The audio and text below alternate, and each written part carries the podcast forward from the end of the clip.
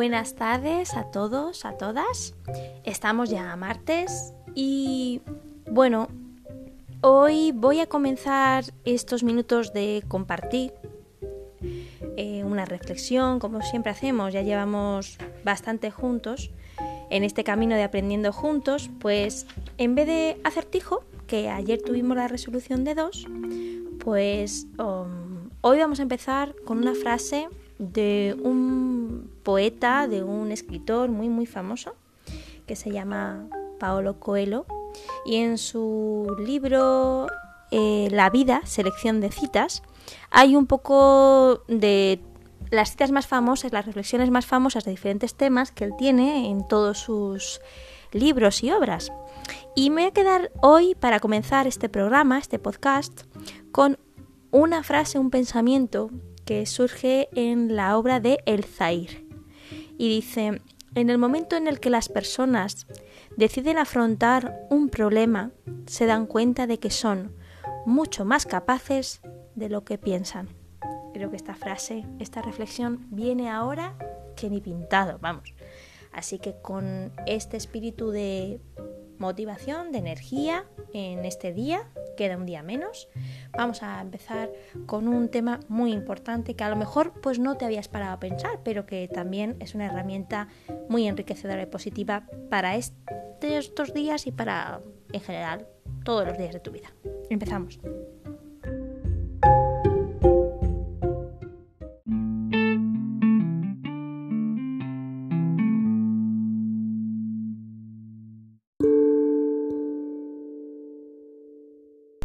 Bien, el tema que vamos a tratar hoy es una reflexión sobre el silencio.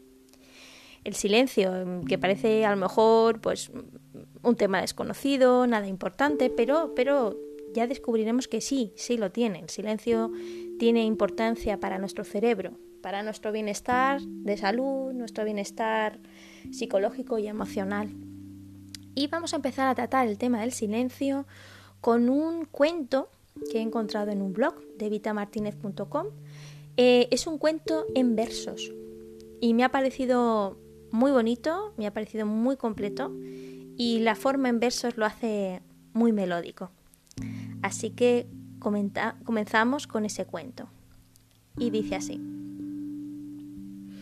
Antes de la palabra duerme el silencio. Es la nada que habita el todo, la pausa que antecede a la voz el génesis de nosotros mismos. Cualquier historia empieza a escribirse en el ovillo del silencio. Es un narrador, un profeta, una posibilidad, una pregunta, un verso, un escenario, una caracola, un graznido de gaviota. Es la voz que susurra el érase una vez, la pauta Montessori que acoge las palabras, el folio en blanco, la arena que espera ser escrita por la mar el viento que nos mueve, un pentagrama, nota, nota, silencio, de negra, de blanca, de redonda. Entre las notas varan inquietos los silencios, hay latidos o pulsos que acallan las palabras. El silencio es la sordera de Beethoven, el mirar de Galeano, la voz interior del alma, tu mirada y la mía. Es el háblame, te escucho de Alexander, el violín de Hellman y el me gustas cuando callas de Neruda. Es poesía interior, un diálogo no escrito, el lugar donde anidan los recuerdos y vuelan inquietos los pensamientos. El silencio nos permite medir intensidades, incluye al otro, está lleno de sí mismo, escribe el asombro, observa el mundo, canta. A veces permanece la profundidad de lo que no decimos, es el mar interior que guardan las caracolas, su sonido, el misterio. Es una mujer sentada en el marco de una ventana, la curación del dolor, la tirita del alma. Existen palabras y palabras, algunas necesitan de silencios profundos para decirse, otras no. A veces el silencio constriñe el alma, cae como un mazo sobre nosotros al disfrazar las palabras o al prohibirlas entonces no debería existir. La libertad habita el silencio del pensamiento, lo deja ser, esa envoltura, escena. El silencio no sirve para nada, ni dice nada, tampoco tiene por qué. Es absoluto en sí mismo. Vive en los paréntesis de las pestañas y se hace surco en las frentes de los filósofos. Dicta los puntos y las comas de la vida, decide el final y es camino en los puntos que queda que dejan suspendidos en el aire.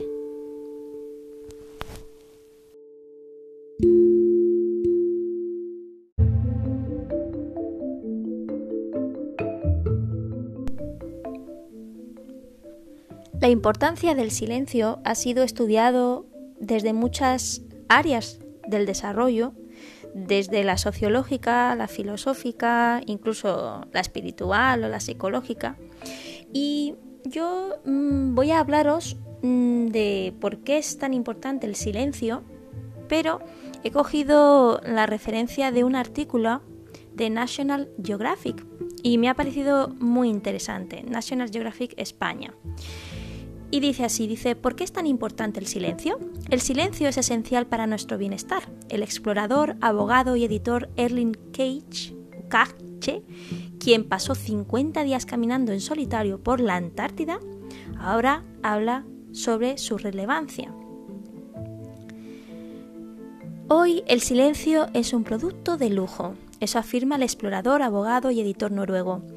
Junto con la monja cistercense Rosa Ana Izquierdo y el escritor Óscar Esquivias, participó en el Foro de la Cultura de Burgos para hacer un alegato en defensa del silencio, silencio como pieza esencial de la existencia. El editor noruego dice, la primera persona que ha alcanzado los poles norte y sur y la cima del Everest ha pasado largo tiempo experimentando ese silencio. No se trata solo de evitar el ruido exterior, sino de encontrar el silencio interior para neutralizar todo aquello que nos perturba. Eso es lo que ha aprendido de forma inesperada durante los 50 días que pasó caminando en solitario por la Antártida. Allí, en medio del blanco infinito, sintió una dotación interna, una conexión con el entorno que cambió su vida totalmente. El mundo desaparece cuando te fundes con él, decía el filósofo Martin Heidegger. Y eso fue exactamente lo que me pasó, recuerda en noruego. El silencio es una estructura de vida sostenida por la quietud de la contemplación, dice Rosana Izquierdo. Ella está acostumbrada a la ausencia de ruido en el convento de la iglesia de San Bernardo de Burgos, donde vive. En estos tiempos de estruendo e hiperconexión, el silencio es necesario para reconectar con la realidad. Sin duda, es el terreno fértil del que nace la creación, esencial para escuchar el latido de lo que nos rodea, añadió Óscar Esquivias, y también para poder mantener nuestra capacidad de concentración, pues, como explicó Cage, según apunta en el estudio Microsoft desde el año 2000 y debido a la luz digital que nos sepulta, nuestra capacidad de mantener la atención ha disminuido de 12 segundos a tan solo 8, un segundo menos que lo hacen los peces dorados.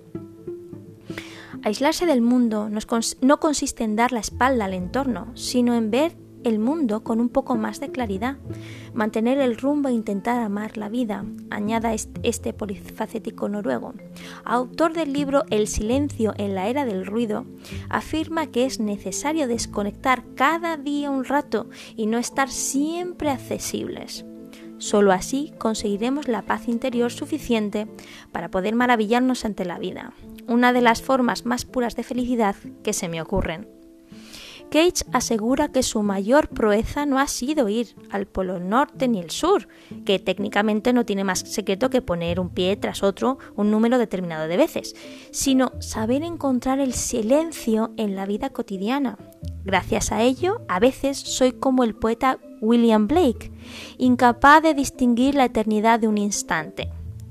Cage se refiere a un precioso verso de Augurius de Inocencia que dice así, para ver un mundo en un grano de arena y un cielo en una flor silvestre, abarca el infinito en la palma de la mano y la eternidad en una hora.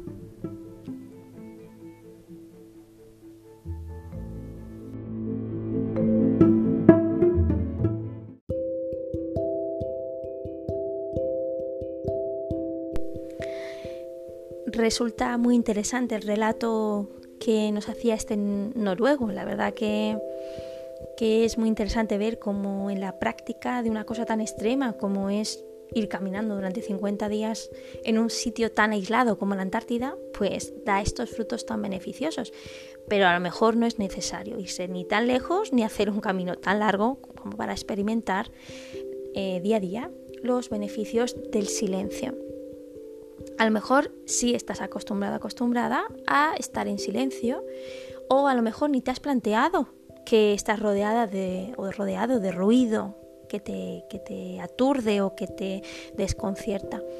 Pero es verdad que, que es un ejercicio muy necesario.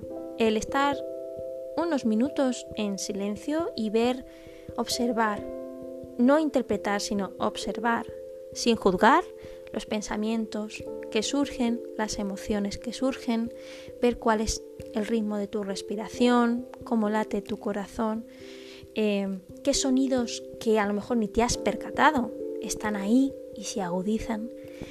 Desde luego, el silencio hace descansar a nuestro cerebro y además le hace reconducirse. Y evidentemente nos, nos ayuda a relajarnos y nos ayuda recargar pilas.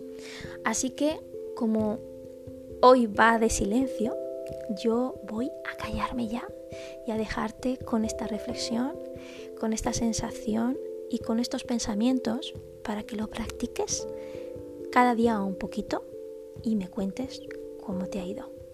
Muchas gracias por todo, gracias por quedarte en casa. Buenas noches y hasta mañana.